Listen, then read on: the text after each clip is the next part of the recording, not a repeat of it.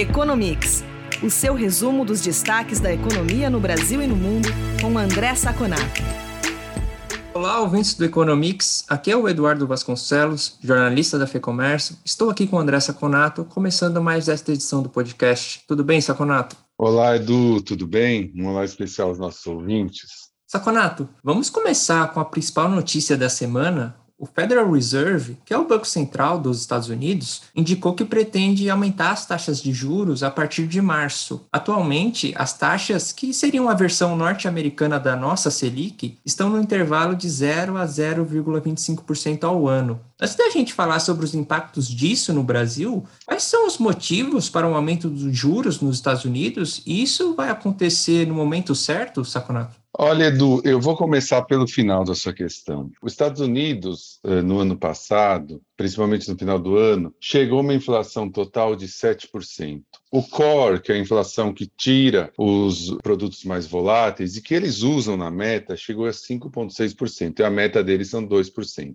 Mesmo nessa situação né, em que a inflação está praticamente três vezes a meta, o Banco Central Americano continuou comprando títulos públicos e privados no mercado. O que significa isso? Jogando dinheiro no mercado, né? Você tira títulos e joga dinheiro verdadeiramente jogando lenha na fogueira, gasolina no incêndio, né? Isso não tinha o mínimo sentido, né? Quer dizer, você já deveria ter se preocupado ano passado em começar uma mudança da política monetária para uma política monetária mais contracionista. E aí, na realidade, eles estavam ainda expandindo a base monetária. Todo ano, por todo ano, o Banco Central, até mais ou menos novembro, a, a tese é que a inflação era temporária, causada pela pandemia do coronavírus e pelas suas restrições. Um grande erro do Banco Central americano. Agora mudou a história. Nessa ata, nesse comunicado, ele já deixou claro que vai aumentar os juros na próxima reunião, em 15 e 16 de março, e vai acabar a compra de títulos agora em fevereiro. É meio tarde, mas é necessário. Só para a gente ter uma ideia, ele vai precisar zerar um passivo de 9 trilhões de dólares de moeda que ele colocou na economia.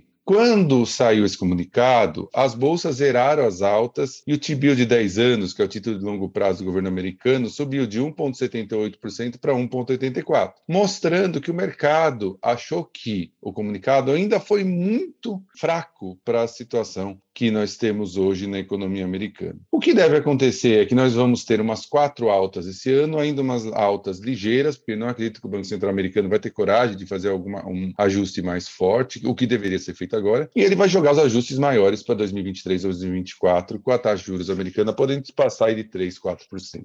Então, assim, ele demorou para fazer, a inflação já está alta e já está capilarizada na economia americana, já tem uma certa inércia. Agora vai ser mais difícil de lutar contra. Saconato, continuando esse assunto, uma alta de juros nos Estados Unidos repercute no mundo todo. Qual é o impacto disso para a economia brasileira? Eu também te pergunto se os empresários que nos ouvem aqui semanalmente têm que se preocupar com esse assunto também.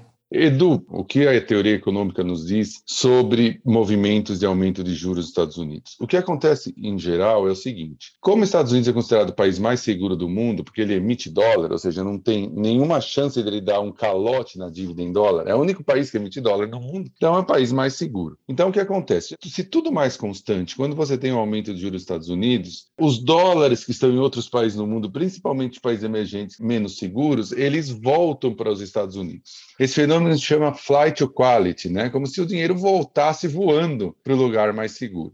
Por que, que hoje isso vai ter menos efeito na economia brasileira para os empresários que estão nos ouvindo? Porque o Banco Central brasileiro está subindo juros numa proporção muito maior que o Banco Central americano.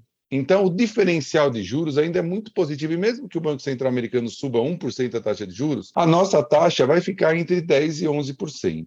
Normalmente, se essa taxa de juros americana em 2023, 2024 for muito mais alta, for para 3, 4, aí sim esse efeito é mais é claro. Nós podemos perceber ainda que a taxa de juros americana está negativa, real, porque embora a gente possa ter 1% de taxa nesse ano, a inflação vai ficar no mínimo em 4, 5, ou seja, uma taxa negativa em 3. E no Brasil, que a taxa de juros fica em 10 e 11, a inflação deve ficar entre 5 e 6, nós vamos ter uma taxa real positiva de 5, 6%. Então, basicamente, em 2022, esse efeito de flight quality, normal, sem a gente considerar outras, outras variáveis, não deve acontecer. O que vai dar a direção do câmbio no Brasil em 2022? A estabilidade ou instabilidade política e as eleições. Nós podemos ver, por exemplo, agora nessa semana, que os dois candidatos que estão na frente nas pesquisas eleitorais diminuíram um pouco o tom em relação a pontos polêmicos da economia. O candidato Luiz Inácio Lula da Silva, ele é, acenou para centro-direita, acenou com alguns rumores do economista Adelar Rezende como seu ministro da Fazenda, isso acalmou o mercado. Por outro lado, o presidente Jair Bolsonaro e candidato à eleição diminuiu as críticas e as possibilidades de quebra até dos gastos. Só isso fez a taxa de câmbio, a taxa de câmbio cair aí em 5, 6%. Isso que vai determinar, porque a taxa de juros do Brasil é muito maior que os Estados Unidos, então o que vai determinar o câmbio esse ano vai ser a estabilidade ou a instabilidade política e a eleição. Então, esse efeito em 2022 da taxa de juros americana vai ser muito pouco sentido no Brasil, diferente de 2023 e 2024, quando o Fed vai ter que aumentar os juros numa proporção maior, tendendo a uma desvalorização do real em relação ao dólar. Saconato, falando mais sobre o Brasil, o IBGE informou que a taxa de desemprego caiu para 11,6% no trimestre encerrado em novembro do ano passado. Ainda assim, o contingente de desempregados soma 12,4 milhões de pessoas. Qual é a sua visão sobre o mercado de trabalho? Está melhorando aos poucos? Edu, esse número de 11,6% veio exatamente em linha com o consenso de mercado, era o esperado. É o que a gente vem vendo nos últimos meses, uma melhoria, mas uma melhoria muito tímida, ainda com um contingente de desempregados muito alto e a renda real caindo. Vale a gente lembrar que esse trimestre foi até dezembro, né? E que você estava antes do pico da variante Omicron, né? Que está influenciando muito, principalmente turismo, e também conta os trabalhos temporários de Natal. Então, o que a gente pode ter nos próximos meses da PNAD é até uma pequena piora no começo do ano. A tendência é melhorar ligeiramente até o final do ano, mas melhorar num, num contingente que não vai ser suficiente para gerar excesso de recursos para consumo das pessoas. Essa melhoria é muito pequena. Essa melhoria vem de um consumidor muito endividado, né, porque a pandemia trouxe muitos problemas para ele, e o auxílio Brasil que o governo começou a dar, com a inflação, não vai ser suficiente para gerar um ímpeto de compra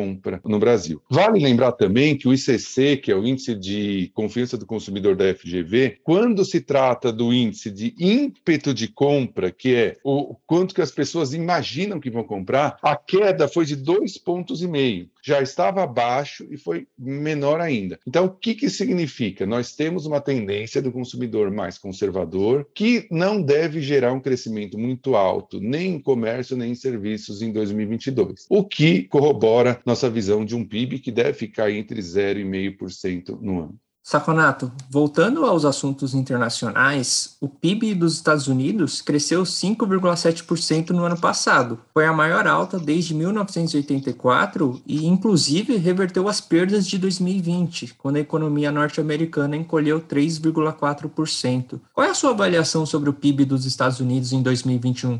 Olha, Edu, nós temos dois números aqui que mostram bem o que, que aconteceu. Como você falou, a alta de 5,7 no ano, que é uma alta muito boa, fez com que os Estados Unidos estivesse agora no patamar acima do que estava antes da pandemia, mas se a gente coloca as duas juntas ali, né, 5,7 para cá e a queda de 3 no ano passado, dá, vai dar uma subida de 1% por ano, que não é uma coisa muito gigante também. Lembrar que essa alta foi muito baseada em estímulos fiscais e monetários. Esses estímulos não devem continuar, né, esse ano, então assim vai ter uma dificuldade um pouco maior. E também lembrar que no trimestre, no último trimestre em relação ao terceiro, a alta foi de 2 2,3%, bem menor na margem. Esse padrão de, de uma alta menor se acentuou por conta, basicamente, da Omicron, né? que lá começou antes que aqui. Agora, uma coisa interessante, Edu e ouvintes, a Omicron não está atacando os Estados Unidos do lado do consumo. A gente pode pensar que, olha, a Omicron faz com que as pessoas fiquem em casa, não comprem. Não, o americano não está ficando mais tímido. Inclusive, a demanda cresceu, menos, mas cresceu a demanda dos consumidores nesse último trimestre. O que está acontecendo é que a Omicron, pela sua transmissibilidade, está tirando as pessoas do trabalho. As pessoas ficam 10 dias fora do trabalho, no mínimo. Então, indústria está produzindo menos, serviços e comércio estão tendo dificuldades muito grandes, tanto de ter o produto como de vender, porque vendedores, porque prestadores de serviços estão ficando em casa casa. Então, esse efeito da é mais pelo lado da oferta, pelo lado da demanda. Esse efeito deve diminuir ao longo do ano, né? Esse 2,3 no trimestre deve voltar aí para uma média de 3, 3,5, que é o que a gente imagina que vai ser o PIB dos Estados Unidos esse ano, mas ainda, primeiro trimestre de 2022, ainda deve apresentar números mais modestos por causa dessa onda de Ômicron. Há uma perspectiva aí de 1,5% a 2% de crescimento na margem nesse primeiro trimestre, e aí o crescimento se acentua até o final do ano para chegar em, do, em 3 a 3,5%. Saconato, para a gente fechar esta edição, uma matéria do Wall Street Journal aponta que os governos locais da China estão enfrentando um sério problema de endividamento e que dificilmente terão condições de dar conta de serviços como os de educação e saúde e de prover moradias, como é a intenção do governo central por meio da política de prosperidade comum do Xi Jinping. Quais são os dilemas atuais da economia chinesa? Olha, Edu, essa é uma análise muito interessante que mostra os sinais contraditórios que o governo central de Pequim está mandando para a economia. Tá? Nós podemos lembrar que algumas edições anteriores do nosso podcast, nós analisamos o fato de que o governo tirou o setor privado da educação, principalmente educação básica chinesa qual que era a, o argumento que o governo usava? Que a educação estava muito cara e que a classe média estava sofrendo demais e as classes pobres não conseguiam educação de qualidade, do, na, da mesma qualidade que a classe média. Tudo na linha do Common Prosperity, né, da prosperidade comum que, nós, uh, que o Xi Jinping implantou nesse último ano. Então, o que ele fez? É, toda essa parte de educação foi jogada para os governos das províncias, dos municípios e dos condados, que arcam com geralmente até 80% dos custos de educação pública. Esse contingente foi um, um gasto gigante que foi direcionado para esses governos. Por outro lado, nós também sabemos, analisamos aqui, que o governo está fazendo várias restrições em relação ao mercado imobiliário. E o mercado imobiliário era uma das maiores fontes de renda desses governos provinciais, quando eles vendiam terras. Com essas restrições, esse ano a receita com venda de terras para os governos das províncias caiu 10%, e a previsão é cair mais 15% em 2022. Essa conta não fecha. As duas restrições que foram colocadas sobre o sistema imobiliário e sobre o, o sistema educacional fizeram com que a, os governos eh, locais, que já têm déficits de até 4 trilhões de dólares e são déficits subestimados, porque nós já falamos aqui também do, dos débitos eh, escondidos, né? esses governos eles constituem institu institutos, outras empresas, para captar dinheiro sem que entre nos números números oficiais, essa dívida fica insustentável. Já existem relatos de atraso em salários de professores, médicos e profissionais de segurança. Isso é muito perigoso, né, para o governo chinês. Então é interessante notar como que essas medidas tomadas, outorgadas, porque não é uma democracia pelo governo central chinês, estão criando dificuldades e contradições que podem gerar um problema muito grande para o crescimento chinês no longo prazo. Vale lembrar que toda essa flexibilização monetária que o governo de Pequim vem fazendo no começo desse ano ou seja, baixando juros, diminuindo os compulsórios, são justamente para que os governos das províncias tenham liquidez para soltar seus bônus. Só que isso não resolve o problema. Você só estica a corda e faz com que quem já está endividado esteja mais endividado. É uma relação, uma situação insustentável no longo prazo. É interessante para a gente ficar analisando que isso pode influenciar e deve influenciar, sim, o crescimento chinês de médio e longo prazo. Saconato, é isso por essa semana. Obrigado pela entrevista. A gente volta a se falar na próxima edição do Economics. Muito obrigado, Edu, pela nossa conversa. Muito obrigado aos ouvintes que estiveram conosco até agora e nos falamos na próxima edição do nosso podcast.